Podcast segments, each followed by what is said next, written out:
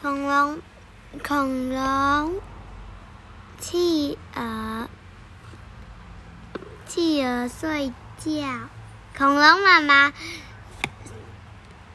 恐龙妈妈飞船说故事，飞船来了，哦，好哦。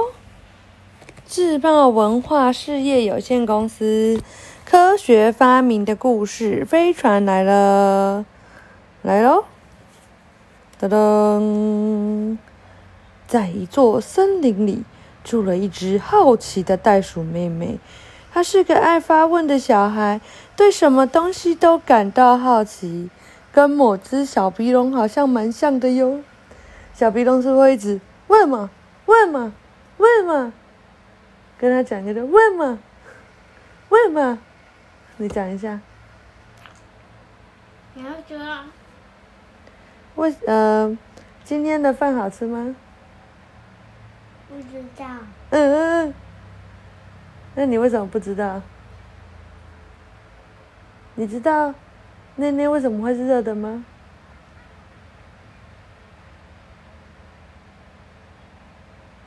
哈哈，妈妈好不会让不你知道，不知道，怎么你现在是不知道人呢？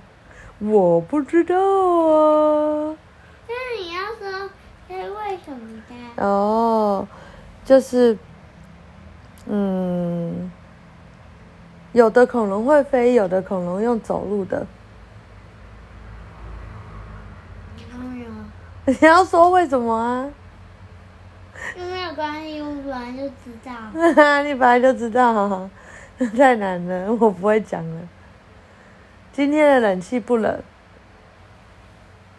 什么？对，好哟。这一天，袋鼠妹妹正在屋子外玩耍，突然间，天空掠过一个巨大的东西，袋鼠妹妹吓得大叫：“妈妈，快来看，天空有个大怪物呢！”袋鼠妈妈从屋子里出来，对着袋鼠妹妹说：“这不是什么大怪物，它是飞船。你有看过飞船吗？你有看过飞碟啊、有哦，你是外星小孩，对不对？嗯，袋鼠妹妹疑惑的问：“飞船，飞船是什么东西呢？”袋鼠妈妈笑着回答：“你呀，真是个爱发问的孩子。好吧，妈妈就告诉你一个关于飞船的故事。”袋鼠妹妹高兴地拍手欢呼：“哇，太棒了！妈妈要讲故事诶！”于是袋鼠妈妈开始说：“很久很久以前，有一对兄弟。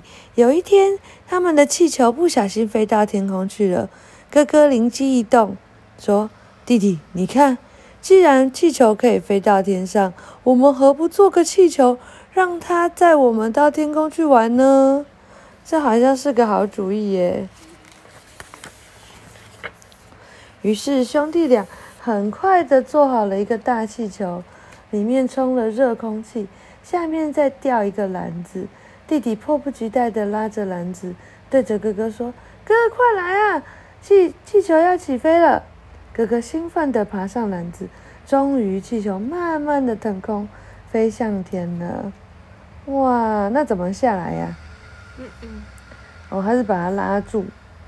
嗯，道，什么？把火关掉，嗯，把火关掉。做气球。嗯，对，他说气球升空后，兄弟俩才发觉气球完全不受控制，风把它吹到哪，它就飘到哪，而且它也不会自动降落。弟弟急坏了，连忙向路上的鼠将军将求救，但是鼠将军们也施不了援手。聪明的哥哥急忙把铁锚飘到海里，气球终于固定下来，安全降落。哦。经过这次失败的经验，兄弟俩开始研究改良的方法。哥哥说，气球的形状是圆的，飞行的时候方向很难确定，不如把它做成雪茄形。雪茄是一种香烟的样子，比较容易控制。弟弟也表示同意。哦，是个不错的建议耶。于是利用热空气推动气球也不是个好方法。我们可以改用蒸汽机来作为动力。经过不断的试验，他们终于制成了雪茄型的蒸汽气球。哇，厉害耶！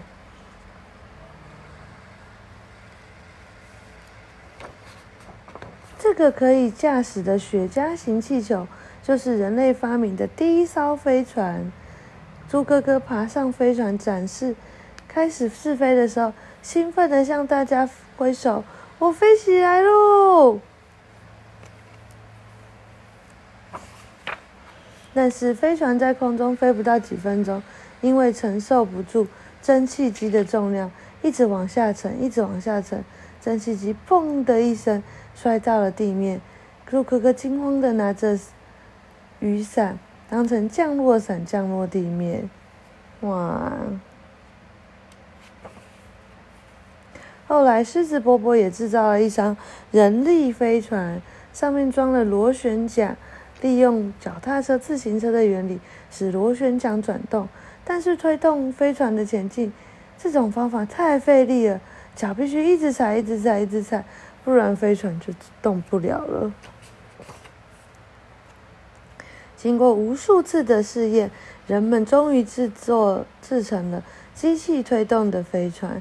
狮子伯伯高兴地说：“哇，飞船飞得好平稳哦！飞船靠着引擎驾驶后。”开始运载乘客到各地去旅行，它横渡海洋，从一个州飞到另外一个州去。小飞船的航空员朱先生向大家报告：“你们瞧，飞船可以做成各式各样可爱的形状呢，飞行的速度也都很快呢。”乘客们也欢呼：“对呀，坐飞船去旅行真方便呢。”后来，德国的一艘。巨型飞船在飞行时发生爆炸，使得人们有很长的一段时间不敢再坐飞船。一直到最近，飞船经过精密的改装，再也没有爆炸的意外发生，而且还有节约能源、飞行时间长的优点。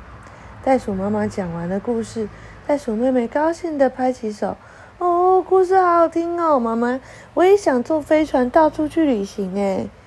袋鼠妈妈拍拍它的头，笑着回答：“你呀，真是个贪玩的孩子。